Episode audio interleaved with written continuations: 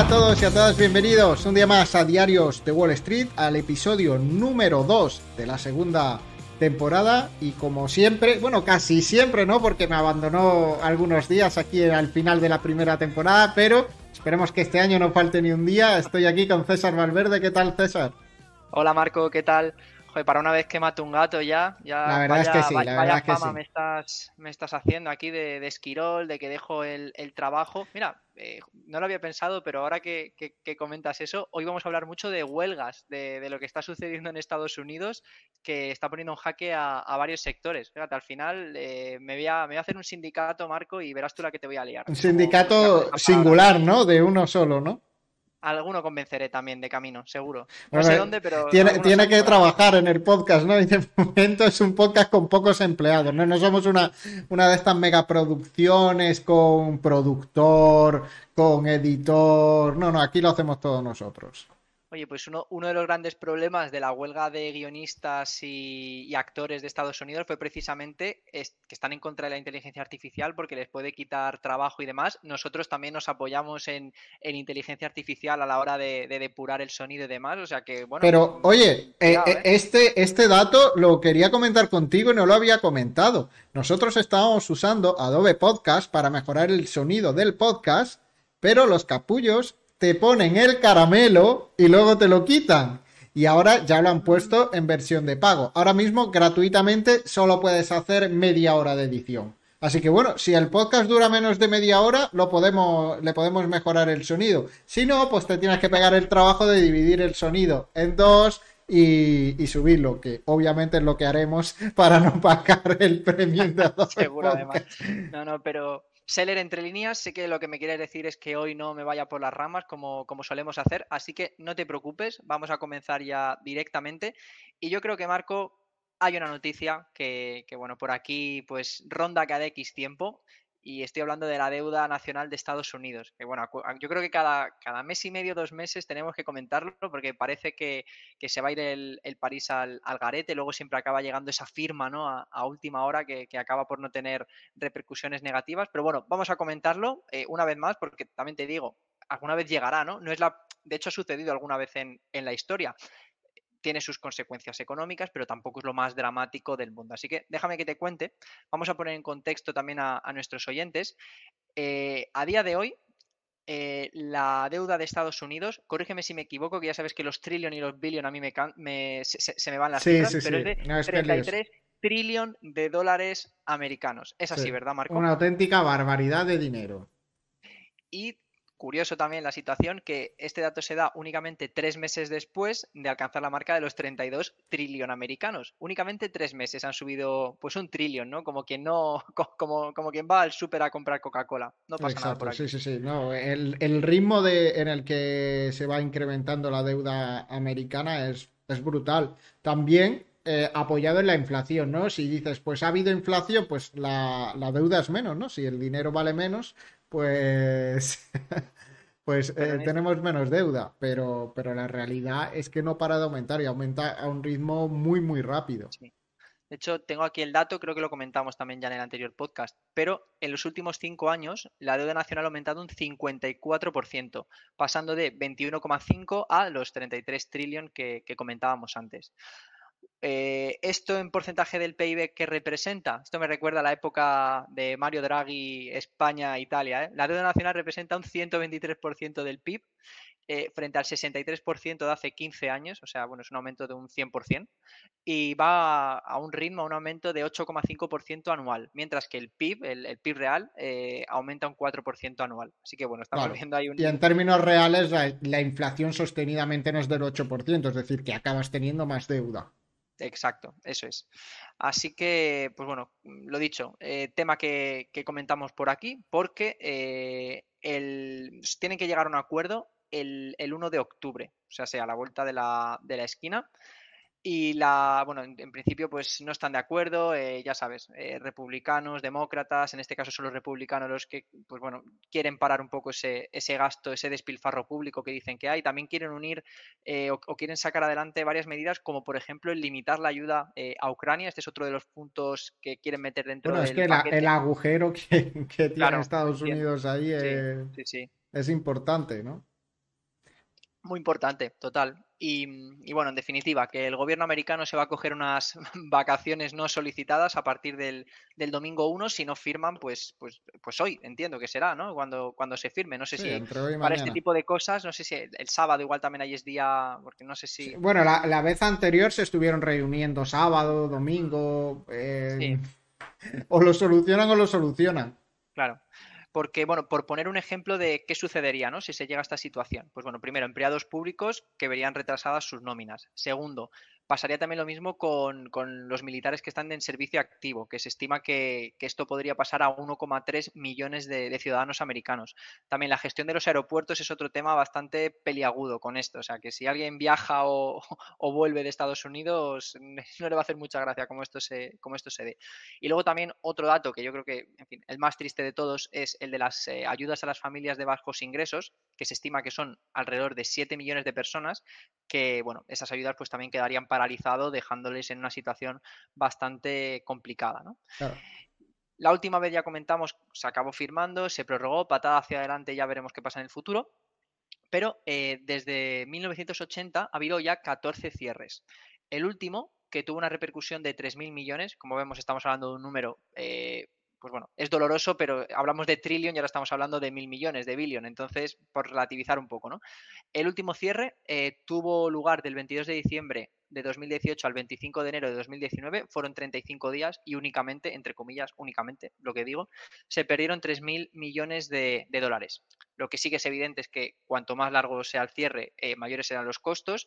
Y según analistas que, bueno, que saben de esto mucho más que nosotros, indican que, bueno, que dos o tres semanas que la economía americana que, lo pueda asumir sin ningún tipo de, problema, pese al descontento que tendrán esos Sí, claro, y la gente se empieza a poner, claro, dos o tres semanas lo que empieza la gente a ponerse nerviosa, ¿no? Porque no cobra, pero a partir de ahí se, se complica la cosa. Exacto, dicen que habría que empezar a, a de verdad preocuparse si la cosa se extiende a uno o dos meses. Pero bueno, mm, no creo yo que, esto suceda. Yo creo que a lo mejor, no sé, esto ya por. Comentaba también el analista que él sí que esta vez veía que, que y sobre todo por el tiempo que había pasado entre el último, la última prórroga y esta, que parecía que no habían cambiado las cosas, que si volvían a firmar era un poco como mostrar la debilidad del partido, etcétera, que él sí que veía que quizás se pudiese llegar a esta pequeña, esta pequeña mini crisis, pero que se solucionaría, vamos, eh, es que si no se, cargan a los políticos, los, empleados públicos y los militares. Yo creo que, queda, que queda eso bastante claro. Claro, y eso al final se traduce en problemas para la bolsa, porque no hay nóminas para la gente, no hay dinero para gastar, las empresas le va mal, malos resultados trimestrales y, caída de nuevo. Y, no hay que olvidar al final el, impacto en el crecimiento. Si no hay consumo un trimestre, pues no se cumplen los objetivos, no llegamos, como siempre, ¿no? La, la misma historia de siempre y caídas en la bolsa, que tampoco es que esté muy bien la bolsa en los últimos tiempos, ¿eh? que llevamos dos mesecitos que se, han comido bastante del recorrido de todo el año. ¿eh? Sí, sí, completamente, completamente. Al final, pues bueno, eh, yo creo que, que en muchos casos ya se cantaba victoria, se habla mucho de ese soft landing, parece que se estaba eh, moderando la, la inflación, pero bueno, en estos últimos tiempos, con los precios de la energía, el otro día el barril, ¿no? Marcando casi, casi 100 dólares, que era una cifra que no se veía desde hacía eh, muchísimo. Eh, luego tenemos el tema también de que todavía se ve alguna subida de tipos más en el horizonte antes de que, de que acabe el año y también el dot plot, el tiempo que van a estar esos tipos altos, eh, que también pues parece que no, que no se va a ver una, rebaja inmediata, ¿no? Como, como podía parecer pues hace tan solo tres o, cuatro meses. Y fíjate que con, lo que comentabas, ¿no? De, cómo este tipo de, de, pues la deuda, ¿no? Eh, cómo puede afectar de, a la hora a la que se para el consumo, estos empleados públicos no reciben la nómina, no van a comprar, etcétera pues si te das cuenta, el sector que peor la ha hecho esta semana, sin duda, es el sector de utilities, que bueno, lo vamos a comentar más adelante, pero lo podemos comentar. Sector público, ¿no? Que tiene mucho que ver, tiene mucho peso en esas, eh, en esas decisiones. Y por ejemplo, Next Era Energy cae un 15%, tenemos por aquí también Southern Company que cae un 7,05%, Duke Energy cae un 6%, y esto, pues bueno, creo que tiene mucho que ver con, con que si empiezan a congelar, pues yo creo que el armamentístico puede ser otro que también eh, lo estoy viendo por aquí, pero tampoco veo que esté. Sí lo veo en rojo, pero no lo veo tampoco extremadamente rojo, ¿no? Que también puede ser uno de los primeros puntos por los que uno pare, ¿no? De, invertir, ¿no? Quizás lo que no es tan, tan, tan prioritario. Pero, pero bueno, lo que tú dices, tienes toda la razón y, y veremos a ver en qué, en qué queda. Y por cierto, una última noticia también con respecto a esto, eh, que tiene que ver también con la rebaja de, la calificación crediticia, ¿no? Igual, esto ya lo vimos en el, en el, último, en el último drama ¿no? del techo de deuda que, que, fue en verano, creo que fue Fitch ¿no? quien, quien rebajó esa, esa, calificación crediticia. Standard Poor's ya la había rebajado con anterioridad y tiene pinta, o lo que dicen también los expertos, es que Moody's eh, va a ser el siguiente en, rebajar esa, esa, deuda. Que bueno, hace no tanto Estados Unidos era uno de esos pocos países con esa deuda triple A, ¿no? Que, me viene a la cabeza Singapur, eh, no sé si Alemania. bueno, es que si Estados Unidos deja de pagar, al final se cae todo, todo el castillo de naipes. Si Estados Unidos eh, para eh, la circulación de dinero, de dólares en el mundo, aquí se, va todo al garete. Y no hay que olvidar que al final la deuda que se va emitiendo, porque normalmente lo que hacen los países es que emiten nueva deuda para financiar la deuda ya existente. Si mm. siguen subiendo los tipos de interés, le va a costar más el, financiarse al propio país. Es decir, se va a poner una, un palo en las ruedas y, creo que esta, esta situación puede frenar las posibles subidas de tipos que se pudieran dar. Vamos a ver si finalmente en noviembre se produce una subida de tipos, pero eh, si la situación con la deuda y demás no mejora, la subida de tipos va a estar complicada. ¿eh? Yo veo complicado que sigan subiendo esos tipos de interés. Sí, lo que tú dices, que al fin y al cabo es es eh, ponerse el palo en la rueda el propio gobierno. Entonces, bueno, veremos a ver en qué, en qué queda todo, pero, pero bueno, una situación incómoda, ¿no? Que en algún momento, pues oye, yo creo que, habrá que ver cómo, cómo, la atajamos. Por lo menos esta vez no hemos escuchado lo de la acuñar la moneda esta de platino de... claro, mira, es que César, eh, hace un mes la probabilidad de mantener los tipos de interés tal y como estaban en el 525 mm. eh, estaba en el 52,3%. Y ahora mismo, para la reunión de noviembre, la probabilidad de mantener tipos de interés está en el 82%. Es decir, que se ve muy complicado que para noviembre se suban los tipos de interés. Para diciembre también se ve muy complicado que suban los tipos de interés. Se ve con un 65% de probabilidad que se mantengan donde están. Y para la reunión de enero, que es a finales de enero, el 31 de enero, está igual, 65%. Es decir, que parece muy poco probable que se sigan subiendo los tipos de interés. Y de hecho lo que empieza a descontar ya el mercado es que para primavera eh, se empiecen a bajar los tipos de interés. Diríamos que está en torno, estoy haciendo aquí, está 50-50 para mayo. El mantener los tipos de interés tal como están o bajar 0,25. Así que vamos a ver, ahí podría ser el momento donde, o un poquito antes, donde la bolsa empieza a tirar con fuerza, sin tantas dudas como, como está últimamente, pero, pero todavía queda para eso. No, ya sabes además cómo, cómo funciona esto, ¿no? La probabilidad de hoy que es un 90, mañana puede ser del 50 y, a mí me siguen martilleando las palabras de, Jerome Powell de que la inflación iba a ser transitoria, ¿no? Como, como hemos visto todos, ha sido y, transitoria. Y la cosa pinta muy fea, la cosa pinta muy fea porque la gasolina, no sé si has echado gasolina, seguro que quien nos escuche ha echado gasolina en los últimos días, yo la última vez creo que eché a 1,83 ha seguido subiendo desde entonces. Y otra cosa que está disparada es el diésel y el gasoil de calefacción. Y todavía no ha entrado el invierno, ¿eh? Todavía, eh, como se presenta un invierno de estos fríos de que en 10 días arranca el frío y no se va hasta febrero, eh, lo vamos a pasar mal con los precios de la energía y de la gasolina y del diésel. Sí. Y la inflación no se va a bajar. No, no, por supuesto. O sea, ahí está claro que encima nos apretarán todo lo que puedan en ese, en ese momento, ¿no? Pero bueno, y hablando de, gente que aprieta, ¿no? O de sindicatos que aprietan, eh, lo hablábamos al principio del, podcast, que la verdad que, no lo teníamos pensado, pero ha, hilado muy bien, ¿eh? Cuando me llamabas Esquirol, vamos a hablar de verdaderos. No, bueno, Esquiroles no, pero, pero sí que eh, está habiendo huelgas bastante potentes que están poniendo en jaque algunos sectores. Y bueno, una que por fin parece que ya se ha desbloqueado, eh, que es la de escritores y guionistas. Eh, fíjate, eh, llevaban de en huelga cinco meses, que se dice pronto. Bueno, es que llevamos cinco meses sin contenido nuevo en, ninguna plataforma. Poquitas series han salido nuevas, han metido. Yo sé que en Netflix han metido mucha cosa coreana, mucha serie coreana, película coreana, pero contenido nuevo ha habido muy poquito en los últimos cinco o seis meses. Sí, no, no. Y te digo que ha habido empresas que les ha ido esto muy bien eh, y eh, uno de los ejemplos es Netflix, primero porque es la que tiene el catálogo más amplio, entonces, bueno, pues al fin y al cabo es de las que menos se ha resentido en, en bolsa. Y luego otra, la que le ha venido muy bien, que esto es sorprendente, es Disney.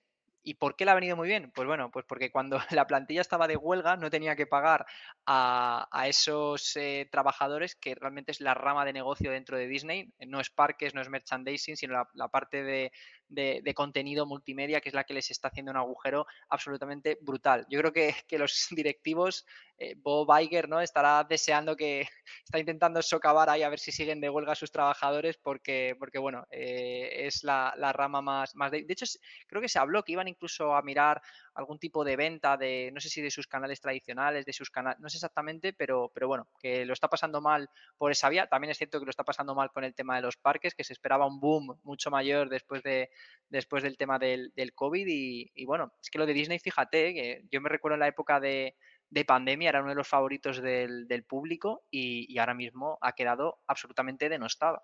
El parque, ¿no? De, Disney Parque, sí, de o sea, sí, sí. O sea, recuerdo que en la época de pandemia se hablaba mucho de pues, que la gente tenía muchas ganas de los parques. Sé que ah, hubo un pequeño rebote tras, tras haber estado todo el mundo encerrado y demás, cuando ya cuando se pudo con las restricciones pues un poquito menos, menos fuertes, pero lo dicho, que es que Disney, yo no sé, déjame, que te mire qué ha hecho Disney los últimos cinco años, Disney Stock, pero vamos, eh, parecía que se iba a comer el mundo hace no tanto y fíjate, en los últimos cinco años ha perdido un 30%. ¿eh? Sí, a mí no es una empresa que ahora mismo me llame mucho la atención. No. Creo que en cuanto a la parte de contenidos de la plataforma digital de streaming, no, no aportan nada muy diferente, es decir, puedes pagar dos meses, ver lo que hay y no te van a sacar nada nuevo muy convincente como para, para tenerte entretenido y que sigas pagando.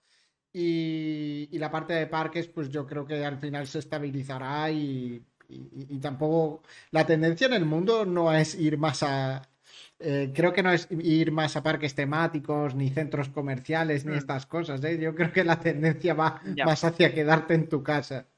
Ya, sí, sí. No, a ver si sacan. Es que, claro, tampoco ha habido ningún pelotazo, porque la serie de Star Wars cada vez peores. Las de superhéroes a mí tampoco me suena que hayan sacado así ninguna en los últimos, el último par de años, en el último año de estas de romper la cartelera. Así que, bueno, eh, una empresa con la que andarse con, cuidado. Que oye, quién sabe, igual tiene el nuevo proyecto entre manos que, que lo acaba reventando. Sí, en, dos o tres años sacarán otra trilogía de Star Wars. Eh, la gente tendrá mucha emoción con la nueva trilogía, luego decaerá cuando se vea lo que es y listo. Un clásico, un clásico entre clásicos, pues sí. Mm, y, bueno, hablemos también del sector de la automoción, que también este además es un sector fundamental, la industria, pues eh, General Motors, eh, Ford sobre todo, también Stellantis en, Estados Unidos, y que bueno, la idea, eh, pues es, han hecho bastante ruido con la idea de firmar un nuevo convenio colectivo, y aquí sí que me, me parece unas cifras de absoluta locura. Quieren una subida salarial escalonada durante los próximos cuatro años de hasta el 46%.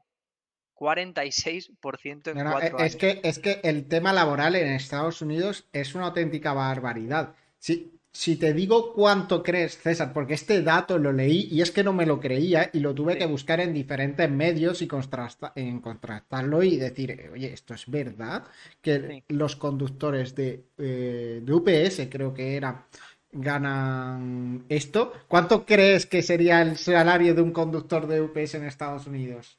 igual voy con trampa, pero creo recordar que en Walmart están pagando 100.000 dólares a los nuevos conductores. Así que ah, no sé si por ahí puede que vayan los tiros. Pues un poquito más. El, último acuerdo al que llegaron es de 170.000 dólares anuales. Joder, un poquito más. Es un casi un 100% de lo que he dicho, un, 70% es decir, Qué barbaridad. ¿Qué pinta la gente en, en España o en cualquier otro país haciendo cualquier trabajo? Es que en ningún trabajo de España normal, ¿no? A no ser que seas futbolista o un super mega directivo ya de la hostia, en ningún trabajo normal llegas a ganar esa cifra. Y en Estados Unidos lo está ganando un conductor.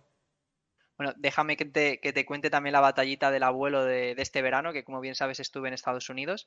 Pues eh, estaba eh, por San Francisco, nos hicimos, bueno, iba a decir un coleguilla, había un, señor que estaba trabajando en una zanja y nos escuchó hablar español y nos preguntó que de dónde éramos, demás. Bueno, estuvimos hablando con él un buen rato y por sintetizar y por simplificar mucho, el tío era un albañil que había, había venido de México y nos comentaba que le costaba la casa 4.000 dólares al mes.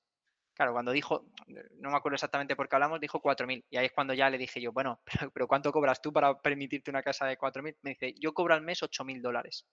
Claro. 8.000 dólares por trabajar. Y decía, además, decía el, tío, la verdad que nos reíamos mucho. Además, esta zanja no se va a mover. Tampoco me, tampoco es que me mate yo a trabajar. ¿no? Esa palabra. Y yo, mira, estaba el tío sentado comiéndose el bocadillo y al lado de una, de una, de un parque de bomberos y vamos, más a gusto que en brazos. claro, ¿no? Y es que las subidas salariales eh, van a ser brutales, van a tener que ser brutales, porque... Y, el impacto para las empresas, pues lo van a notar. Todas las empresas que tienen mucha mano de obra, como el sector de la automoción, pues mira la subida que piden, 46% de incremento en, la parte de salarios. Que, oye, que yo creo que es totalmente justificada. Es que seguramente en los últimos años no le han subido nada el sueldo a la gente y tienen ya un acumulado con estos dos años de inflación y demás de una auténtica barbaridad del poder adquisitivo que se ha perdido. Sí.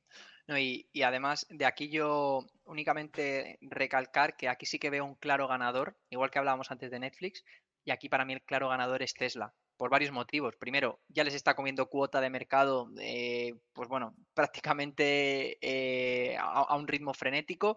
Encima, seguro que leíste la noticia, igual la comentamos por aquí, General Motors y Ford y demás iban a utilizar los cargadores eléctricos de, de Tesla. O sea, es que Tesla les tiene cogidos la sartén por el mango, pero además por otro motivo, y es que Elon Musk, cuando escucha la palabra sindicato, como que se le eriza la piel y, vamos, te manda un mono de estos con los chips de Neuralink a que te ataquen.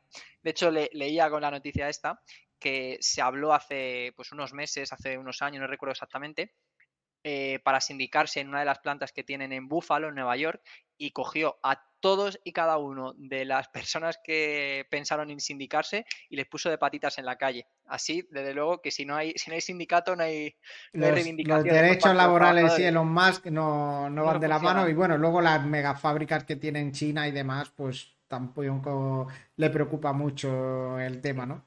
Así es, así es.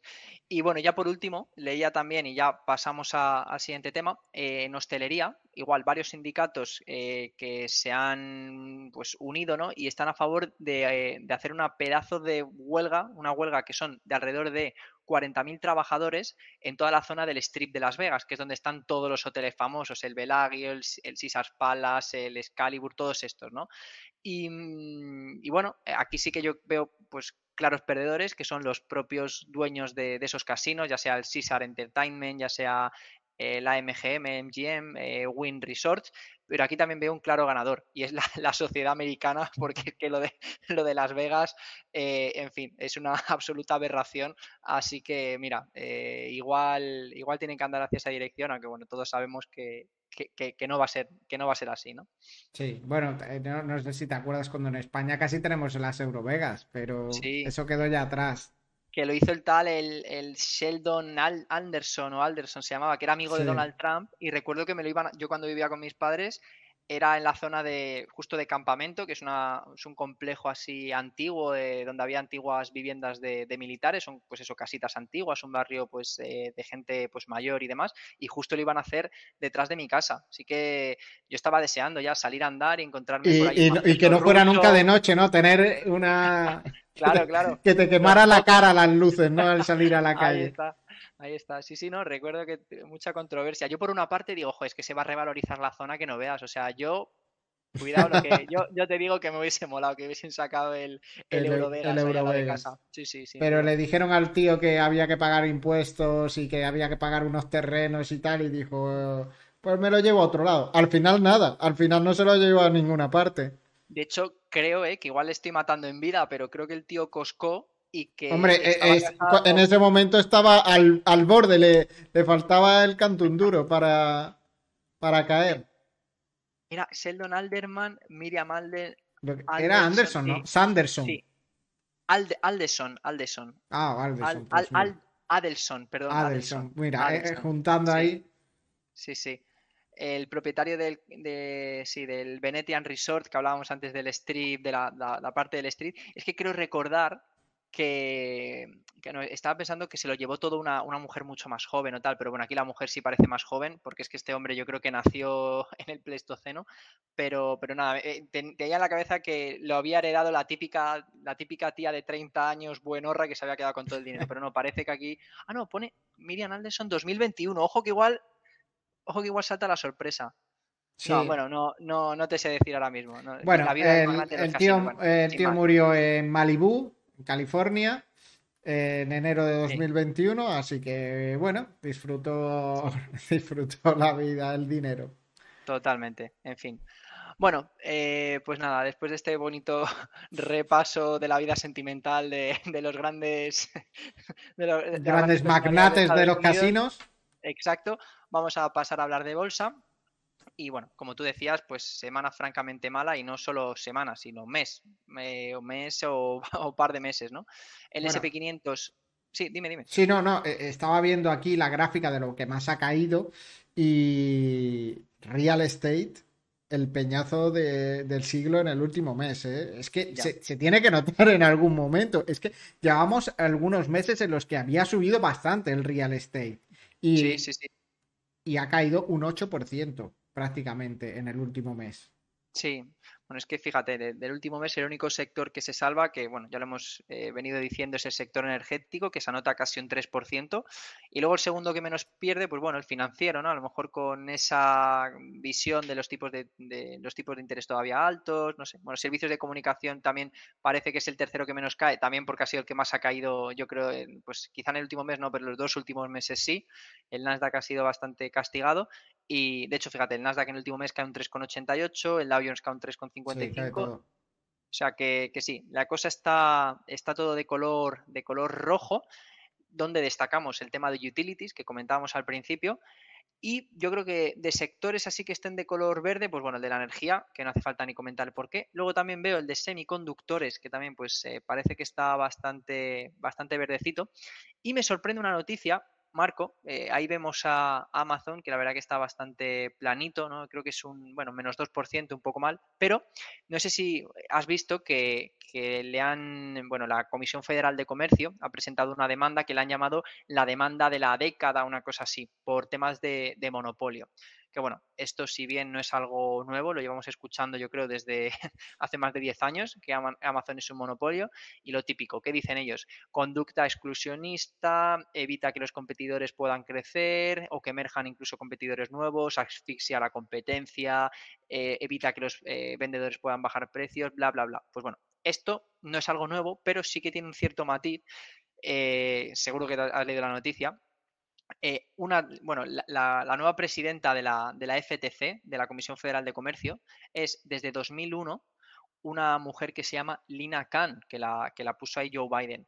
Es graduada en Derecho en, Yale y ya desde hace 10 años que se graduó esta mujer, ¿sabes cómo se llamaba la tesis que hizo para, defender su, trabajo de fin de grado de allí, que no sé cómo se llama? Sí, bueno, me lo puedo imaginar la paradoja antimonopolio de Amazon. O sea, esta mujer le tiene más ganas eh, a Amazon que, que Mourinho al Barça.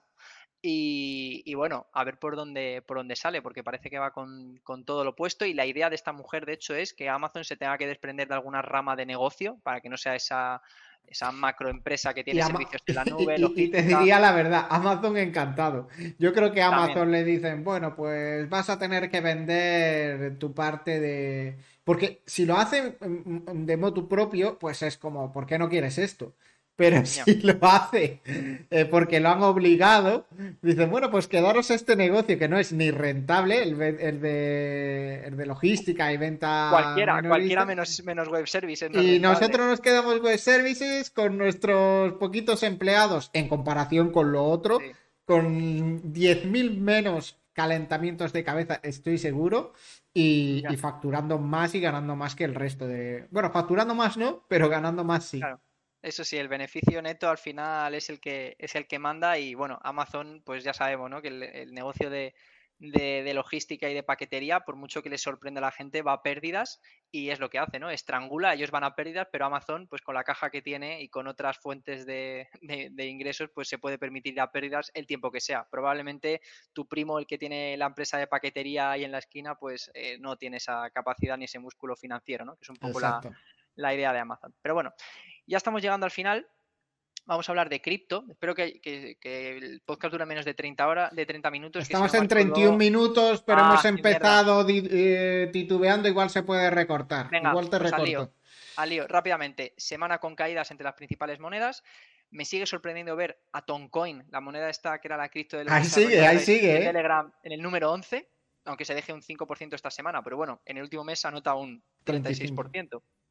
Y, y bueno, en líneas generales, pues lo dicho, Bitcoin cae un 3,68, Ethereum cae un 3,78. Tampoco ha habido una volatilidad así muy grande. Eh, me sorprende ver también a Tron, que se anota un 14% esta semana. Y eh, bueno, te voy a dar una, noticia rápida que fíjate que me ha parecido una chorrada, la verdad. Eh, hace mucho que no hablamos de noticias relacionadas con la utilidad de blockchain y he leído una noticia que me ha dejado un poco diciendo, esto es lo mejor que tenéis, o sea, no hay, una noticia mejor, pero me apetece darla, así que vamos a comentarla, y es que la NASA va a utilizar tecnología blockchain para hacer pruebas del próximo alunizaje. Que esto así, escuchado, puede parecer súper pomposo y madre mía, la tecnología blockchain. Pues, ¿sabes por qué están haciendo esto? Únicamente para conseguir convencer a los escépticos de que el hombre ha pisado la luna. O sea, lo hacen únicamente por eso, dicho, dicho por, por gente del propio departamento. O sea, no les está aportando absolutamente nada más. Pero, bueno, bueno, es que bueno, es que por mucha blockchain que le metas, eh, verificar que el ser humano ha llegado a, a, la luna o que va a pisar de nuevo la luna, pues es que por mucho blockchain, si tú al blockchain le dices, hemos pisado a la luna, pues el blockchain lo guarda, ¿sabes? El blockchain no. Yo me he quedado, sí, sí, yo lo leía y digo, lo voy a comentar hoy porque me ha dejado perplejo, no por otra cosa, no porque le vea ninguna utilidad. Y bueno, la idea es, eh, eh, va a incluir una, creación de sellos digitales que se van a almacenar en cubos de datos y tras la instalación de estos cubos, los datos se autenticarán mediante tecnología en su regreso a la Tierra. O sea, entiendo que se bloqueará de algún modo, pero claro, es que a mí tampoco, yo lo estaba pensando y digo, o sea, no le veo ni utilidad y lo que tú dices que tampoco es exactamente cómo se puede llegar a hacer ese... Pero bueno, eh, oye, que la NASA quiere... la, clave de todo esto eh, es la fe. sí, la, fe, la fe, exacto. O sea, pero bueno, que lo dicho, digo yo que, la NASA de verdad no tiene mejores cosas que hacer que salir a desmentir a los que no se lo creen. Digo, pues si no se lo creen, que no se lo creen. la NASA le, ha comido la tostada a Elon Musk, así. Así que... van a hacer la. Exacto, sí, sí, que lo van a... Y, e implanten luego en los nuevos planetas colonizados, pues un sistema ya blockchain de moneda eh, y demás, donde ya no se utilicen dólares ni nada, donde se utilice una moneda virtual. Me gusta cómo suena, ¿eh? La verdad. Sí, sí. Estamos directamente ¿no? en el videojuego este nuevo que ha hecho mucho ruido, el, ¿cómo es? Starfield, ¿no? Que, que sale por todos lados. Pues, Llenando pues las despensas de patatas, seguro que has visto que la gente puede hacer el, modo campaña se dedica a, meter papel higiénico en la nave y patatas en la nave. Bueno, pues pertenece a Microsoft, ¿no? Esta, no sé si pertenece a Microsoft esta compañía, sé que ha salido. sé, que ha salido solo para, para plataformas de Microsoft, para PC y para Xbox, creo. Em, no estoy seguro de la Xbox, creo que sí. Y, y va a ser lo pone aquí, sí, sí. Y va a ser interesante ver los resultados de esa parte de videojuegos porque Microsoft ha apostado mucho en los últimos tiempos con compras muy importantes de empresas de, videojuegos como Activision Blizzard. sí, sí. De hecho, creo que al final, que esto no lo comentamos, pero creo que el negocio, o sea, no sé, no sé eh, me, estoy metiendo en embolado porque estoy hablando de memoria, pero creo que la parte como de juegos digitales, o sea, la parte de juegos online o algo así, creo que era lo que tenían que vender y creo que se la van a vender a Ubisoft, que, no sé exactamente cómo es, sé que Ubisoft ha tenido que comprar algo porque si no, eh, no, le daban el, no le daban en sí el regulador por, por temas de, de monopolio, así que sé que ha vendido algo a la parte de Ubisoft y, con eso, pues bueno, ya está. Y sí, te confirmo que, el juego lo ha desarrollado. Bethesda, sé cómo se pronuncia esta palabra. Bethesda, eso es. Bethesda, perfecto. Que, bueno, que. no sé, no sé ni qué más juegos tienen. Lo sé porque lo he escuchado, porque me ha salido en 20 vídeos de redes sociales. Porque como veas uno, y yo ni tengo Xbox ni nada, ni, voy a jugar a ese juego, pero. Eh, pero ya me sé toda, todos los pormenores que ha tenido, todos los fallos, las quejas de la gente. No, es, e, estos son famosos por el, Elder Scrolls y por el y por el Fallout, que seguro que luego hay muchos más, ¿no? Pero son los que me vienen a la cabeza, estos de aquí.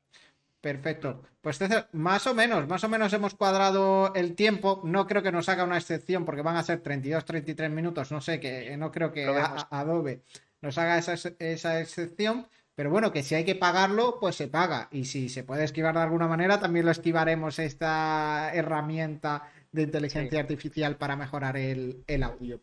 Y Marco, que tú eres accionista de Adobe, mándales tus posiciones. Creo que se, me cerró ya, se me cerró. Ah. Le tenía puesto trading stop y con las caídas estas ya, ya se me ha cerrado. Tengo bastante parte de la cartera en cash, la verdad. Sí. Bueno, pues entonces nada, no vamos a poder negociar con ellos, así que es lo que hay. Bueno, pues lo dejamos aquí, nos vemos la semana que viene y que tengáis una gran semana. Hasta luego.